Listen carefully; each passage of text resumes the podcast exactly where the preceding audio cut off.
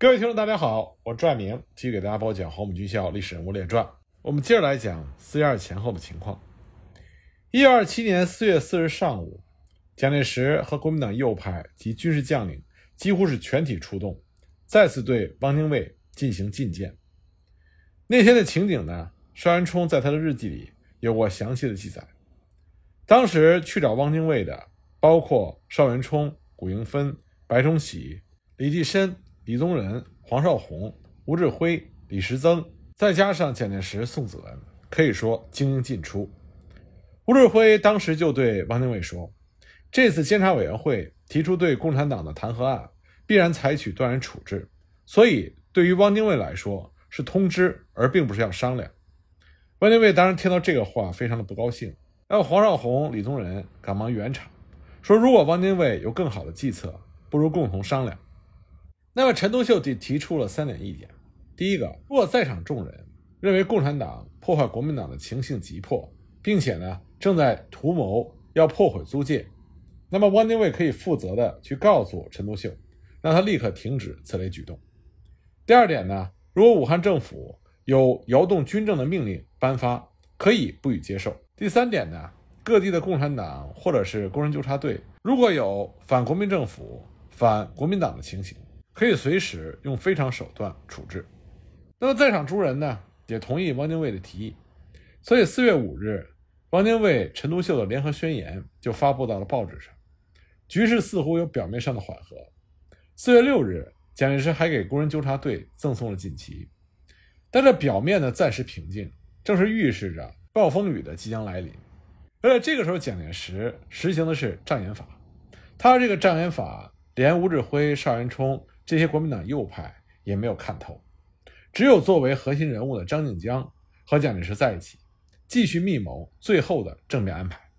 四月八日呢，蒋介石宣布由吴志辉、牛永健、陈果夫等人组成了上海临时政治委员会，成为上海最高的权力机构。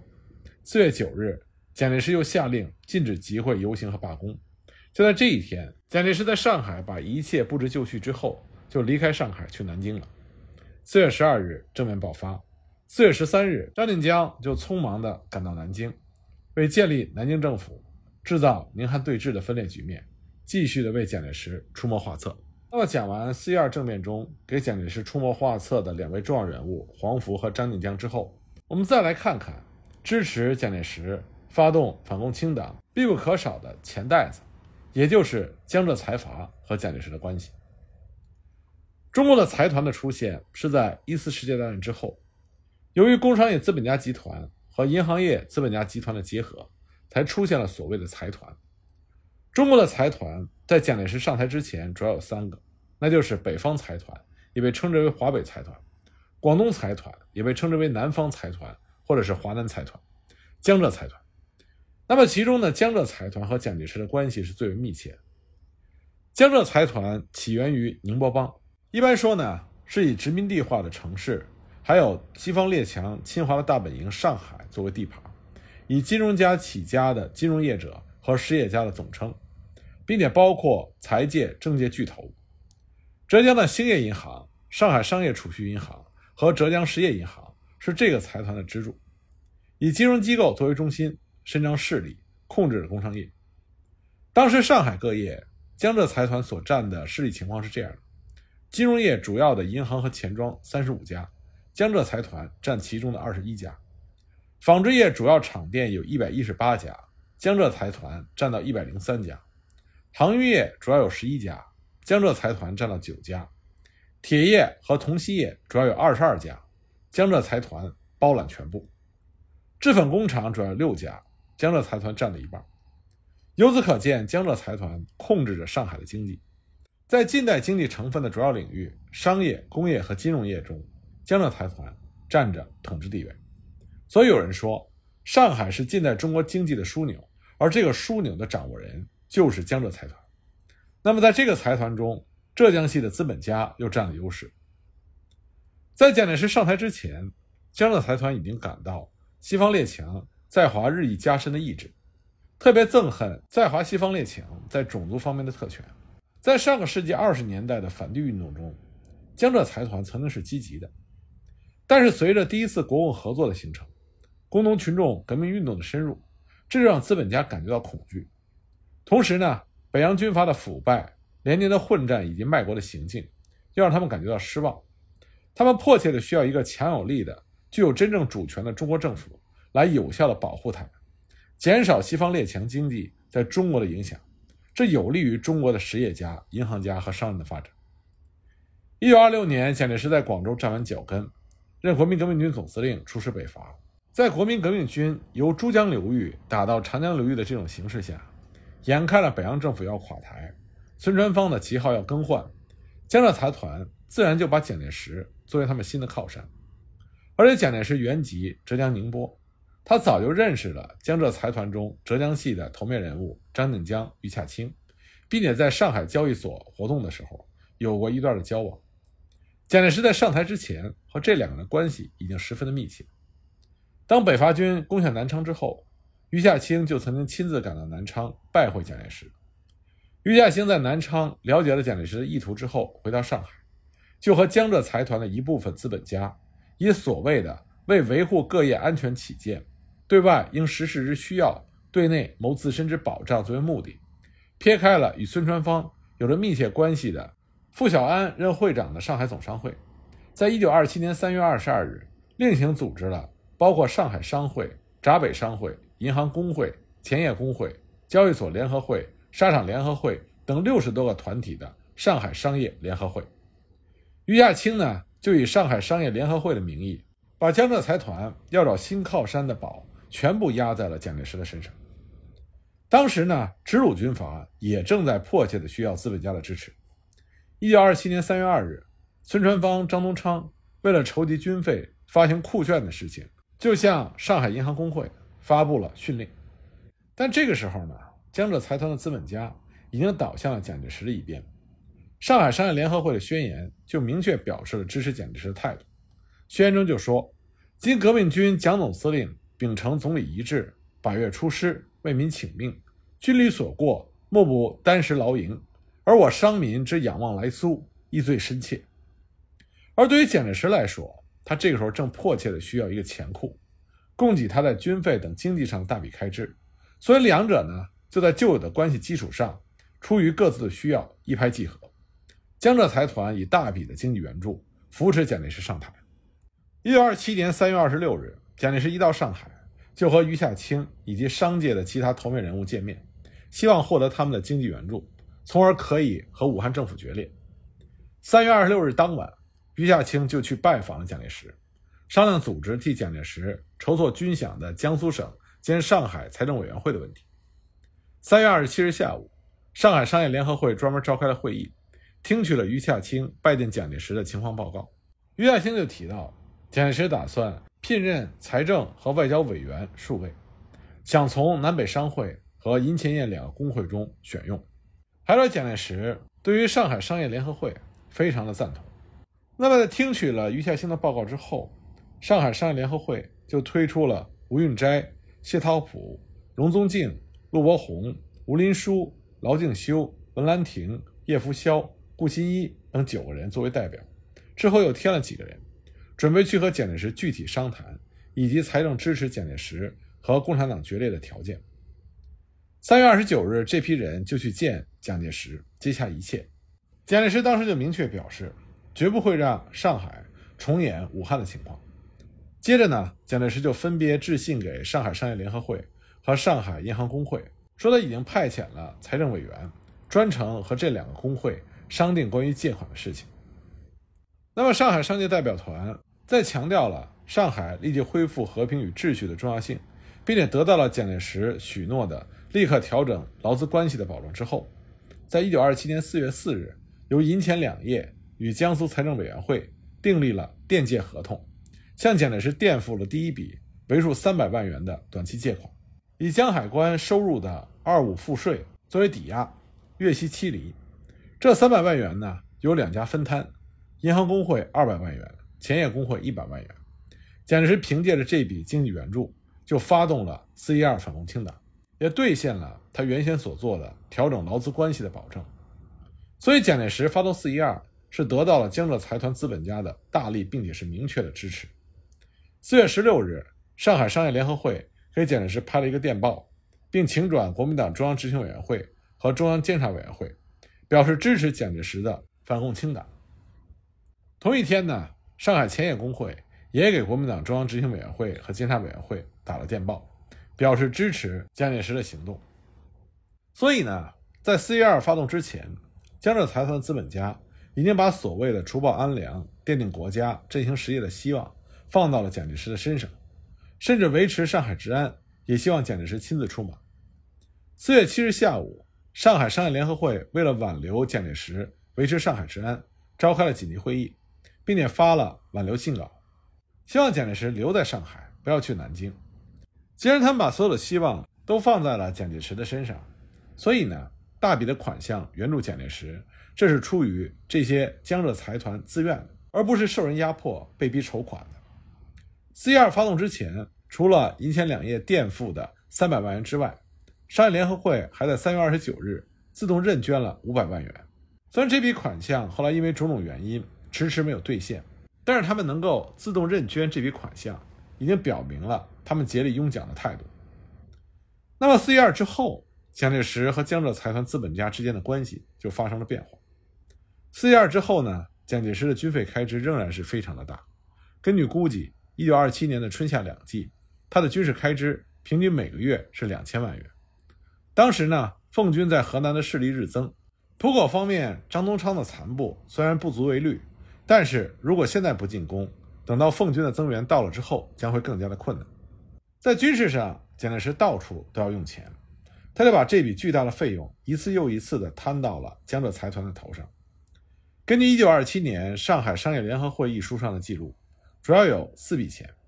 第一笔钱呢，4月25日，上海市银钱两业工会和江苏财政委员会自4月4日的合同之后，订立了第二次借款合同。续垫三百万元，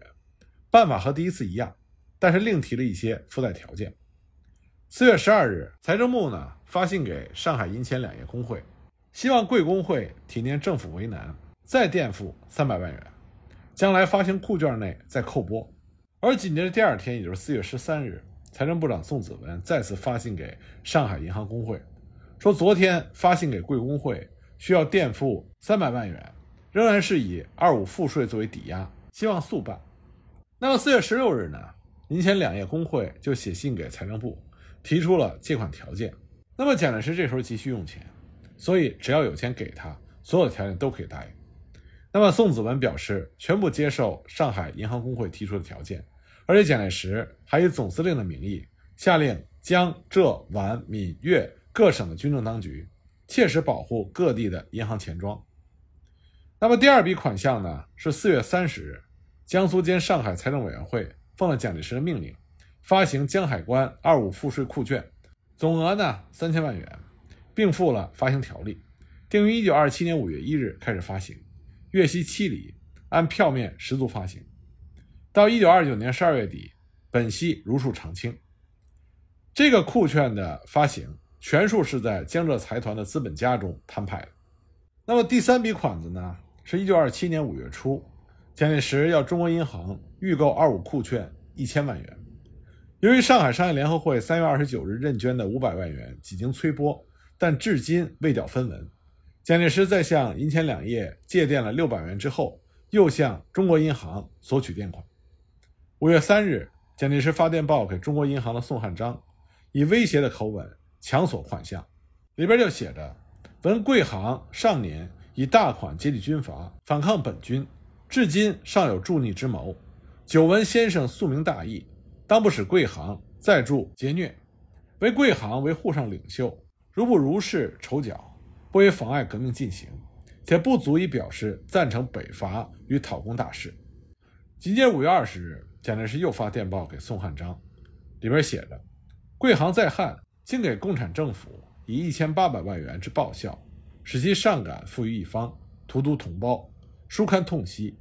此次沪上借款，已有确实二五税做抵押，信用卓著，而贵行竟表示反对，始终作梗。明达如先生想不至此，今前方急进，想粮万难，务请于二十三日之前，沪行设法补足一千万元。那么这个时候，因为连年的战争，中国银行损失已经极大，但是经不住蒋介石这一再的催款加以威胁，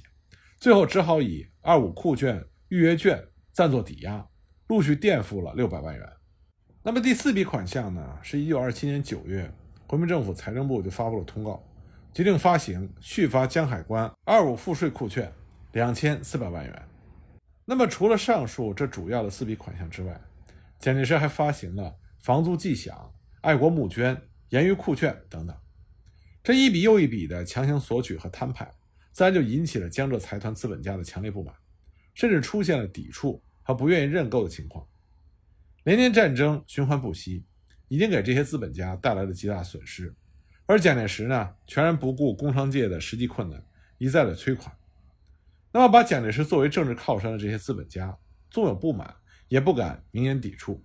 所以呢，他们口头上一再表白，军人打仗，五人助饷乃是应尽之责，但实际上一再的拖延交款，并且进行讨价还价。像商业联合会在四一二之前。自动认捐了五百万元，可是四一二之后却迟迟未缴分文。在蒋介石的一再催促之下，商业联合会口头上总是表示出愿意积极相助配合的态度，但是实际上这笔募捐一直没有兑现。又比如江浙财团对于认购二五库券一事，也是一再的拖欠，并且进行讨价还价。另外呢，江浙财团的某些资本家考虑到万一蒋介石下台，他们认购的库券。就会成为一张废纸，所以对蒋介石发行公债的态度迟疑，认购库券的行动也非常迟缓，甚至不愿意认购。一九二七年五月一日，卢学普就派密电给上海金融界，劝告他们对于发行二五库券应该抱着谨慎的态度。在当时全国尚未统一，至少在形式上还没有统一的情况下，资本家为了切身的利益，对于政府发行公债的事情持观望态度，这是在所难免的。但总的来说，江浙财团的资本家为了眼前利益，还是支持蒋介石的，为他提供了经济援助。支持蒋介石发动四一二自不必说，南京政权成立之后，江浙财团仍然是支持蒋介石的军事行动的。江浙财团和蒋介石的合作是基于一个共同的利益，那就是双方都强烈反对社会革命，反对共产党。在这一点上，双方是可以相互依赖和信任的。蒋介石成为了江浙财团的政治靠山，而没有江浙财团的经济援助，蒋介石也是寸步难行。但当时的这种共同利害关系，就掩盖住了蒋介石和江浙财团资本家之间所产生的政治和经济冲突。钱，这是双方关系紧张的最大原因。这尤其表现在南京政权建立之后。四一二之后，蒋介石国民党建立了南京政权，那么江浙财团的资本家原以为。在江浙及其附近一带会战事稍停，政局稳定，他们就可以发展金融和实业了。但蒋介石仍然频繁地发动战争，这势必造成财政方面的超额需要，而这些需要呢，几乎全部都落在了现代城市经济部门头上，而这些经济部门有一半是集中在上海地区，所以上海这个城市就成为了蒋介石生死攸关的财源所在。江浙财团。也就成为了蒋介石财源的提供者。蒋介石的要求超过了资本家愿意提供贷款的限度，因为资本家还是愿意把更多的钱用在发展金融商业上。蒋介石的要求超过了资本家可以提供贷款的能力范围，那么新的捐税和强迫摊派的借款和公债，就让资本家确实处境困难。那么江浙财团的资本家对于政府不断施加的这种经济压力十分的不满，但是因为害怕蒋介石的权势，不敢明言抵抗，只好欲言又止。那江浙财团的资本家与蒋介石除了在经济上有冲突之外，在政治上也有矛盾。一九二七年之前，资本家在政治上曾经是活跃的，他们希望在国民党的统治下还能如此。资本家的组织像上海商业联合会成立，就有这样的目的。在他们的成立宣言里就说到：说先进各国的商业团体，莫不占政治上的重要地位。颇收相互促进之效，但是蒋介石建立南京政府之后，全力关注于控制政治，不允许任何阶级或者是政治团体发展成独立的势力。资本家由于对南京政府提供资金具有重大的作用，因而被视为特别危险。结果蒋介石以迅速的行动就把资本家置于政府的控制之下。商业团体有的被改组，像总商会；有的呢则被取消，有的被迫自行解散，像上海商业联合会就被迫解散了。这就使得资本家只能直接听命于国民党。另外呢，在对西方列强在华经济的态度方面，江浙财团和蒋介石也有矛盾。江浙财团所在地正是西方列强在华势力最为强大的地方。